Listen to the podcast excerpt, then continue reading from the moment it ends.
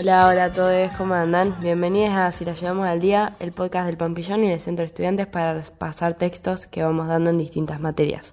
Yo soy Marti y hoy vamos a repasar la materia de PCA de primer año.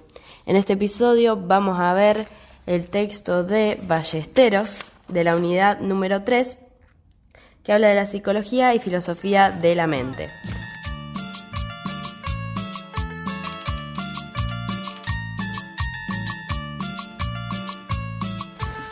En un primer momento, Ballesteros dice que la filosofía es una de las disciplinas que forman parte de las ciencias cognitivas. La filosofía de la mente no se basa en datos concretos ni en teorías construidas a partir de la observación y la experimentación.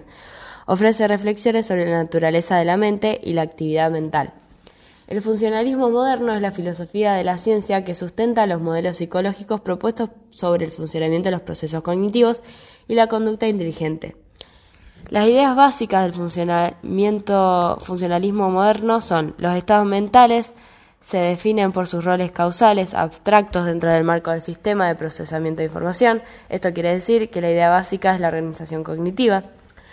Otra idea básica es la organización cognitiva se asemeja a la organización de un ordenador cuando se ejecuta, ejecuta un programa, es decir, que los procesos computacionales son procesos lógicos que operan en función de los símbolos y no en función de la constitución física de la máquina.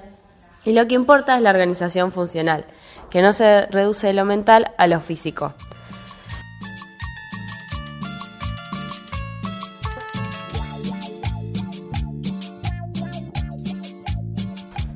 Las clases de funcionalismo son el funcionalismo de la folk psychology o psicología del sentido común, el funcionalismo de la máquina de Turing, que según esta versión, siempre que los procesos llevados a cabo por la mente sean computables, existe una máquina que es equivalente desde un punto de vista funcional a mente humana, quiere decir que se pueden especificar las actividades realizadas por la mente en una máquina, en de Turing. El funcionalismo de la inteligencia artificial o funcionalismo computacional, que es el funcionalismo más importante para la psicología cognitiva y ciencia de la mente, y el funcionalismo homuncular, que, que supone que las funciones cognitivas son ejecutadas por un hombrecillo, un homúnculo que existiría dentro de la cabeza. La postura más influyente dentro de la filosofía de la mente es la teoría computacional de la mente. Los principales supuestos son el pensar es lo mismo que procesar información, el procesar información es lo mismo que computar, que quiere decir manipular símbolos mediante ciertas reglas, y la semántica de estos símbolos conecta el pensamiento con el mundo exterior. Hay lenguajes del pensamiento en el que muchos de los términos empleados hacen referencia a cosas que existen en el mundo. Los modelos computacionales entienden la mente como un sistema representacional. La psicología es la ciencia que estudia los procesos computacionales a través de los cuales se construyen y transforman representaciones mentales usando reglas formales. La computación es la manipulación formal de símbolos abstractos mediante la aplicación de ciertas reglas.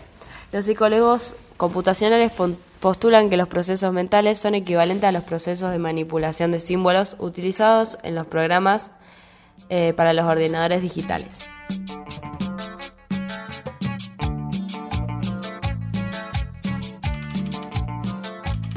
Las representaciones de las distintas corrientes dentro del funcionalismo computacional son los de Newell y Simon y Philisin, y sus características son que identifican los procesos psicológicos con computación en sentido formal, que hacen uso del concepto de equivalencia fuerte, es decir, un programa de ordenador y un proceso cognitivo son equivalentes siempre que ambos puedan ser representados por el mismo programa en una máquina virtual.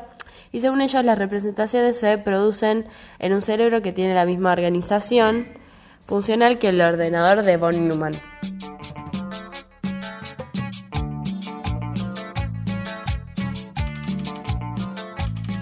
La principal crítica que desarrolló la filosofía de la mente hacia el funcionalismo computacional fue a las posturas de que los procesos mentales están relacionados con, las propiedades sintácticas, pero no con las propiedades semánticas. La filosofía de la mente no acepta que la mente sea simplemente un sistema de manipulador de símbolos que actúa en virtud de las propiedades sintácticas contenidas en dicho símbolo, tal como el funcionalismo plantea. Los representantes de la filosofía de la mente son Dietrich, Egan y Fetzer. A pesar de las críticas, la estrategia computacional parece capaz de proporcionar a la psicología un método científico para atribuir contenidos a los estados y procesos psicológicos, siempre que tengan una atribución semántica. La inteligencia artificial fuerte mantiene que un ordenador programado es como la mente humana, que entiende, sufre, se alegra, tiene conciencia y experimenta estados cognitivos. La mente es un programa de computador. La mente sería el cerebro, sería el cerebro lo que el software al hardware. La inteligencia artificial débil considera el ordenador, como un instrumento que ayuda al psicólogo a comprobar hipótesis sobre el funcionamiento de la mente humana. El computador es una herramienta útil a la hora de hacer simulaciones de la mente. El funcionalismo no puede explicar el carácter cualitativo de los estados mentales. Una máquina es incapaz de sentir ansiedad o alegría. Hablamos de un problema de la conciencia y las relaciones mente-cuerpo, ya que representan un problema situado entre el conocimiento filosófico, psicológico y neuropsicológico. No se puede aún explicar cómo el fenómeno mental puede surgir a partir de fenómenos físicos producidos en el cerebro.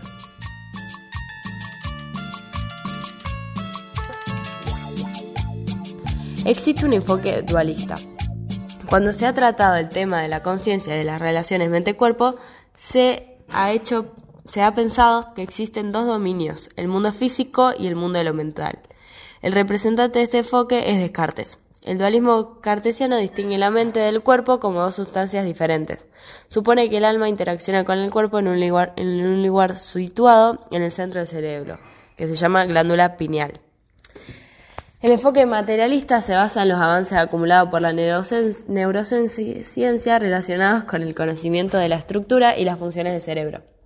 Sostienen aquello debido a la postura de que el hombre es el resultado de un proceso físico. Rechazan un dominio mental separado del dominio físico, ya que rechazan la existencia de lo mental. El conductismo que sostiene que la conciencia de los estados mentales quedaba fuera del campo de estudio del cognitivismo y la teoría computacional de la mente, por ejemplo. El materialismo eliminativo postura eh, una postura reduccionista de los estados cerebrales.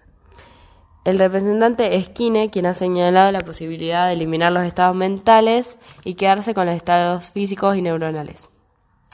Los modelos funcionalistas no tienen en cuenta la experiencia consciente y sostienen que los estados mentales no pueden ser estados del cerebro, ya que tales estados mentales, pensamientos, pueden concretarse en representaciones que pueden funcionar en máquinas muy diferentes al cerebro humano. Por lo tanto, el, estudio de los estados mentales puede realizarse independientemente de su constitución física. El posicionamiento de la psicología actual frente a la conciencia ha sido considerada como un mecanismo seleccionador de información sensorial codificada, encargado de preparar las elecciones entre respuestas apropiadas. Es importante el tema de la conciencia para la psicología, ya que en primer lugar no existe explicación de la mente que omita la conciencia y en segundo lugar se trata de una característica importante de nuestra mente por las consecuencias que tiene la conducta. En tercer lugar, los psicólogos de la percepción se preocupan por la conciencia porque los datos que recogen en sus experimentos se basan en informes introspectivos de experiencias fenoménicas. Ese fue el episodio de ahora, espero que les haya gustado y nos vemos en el próximo.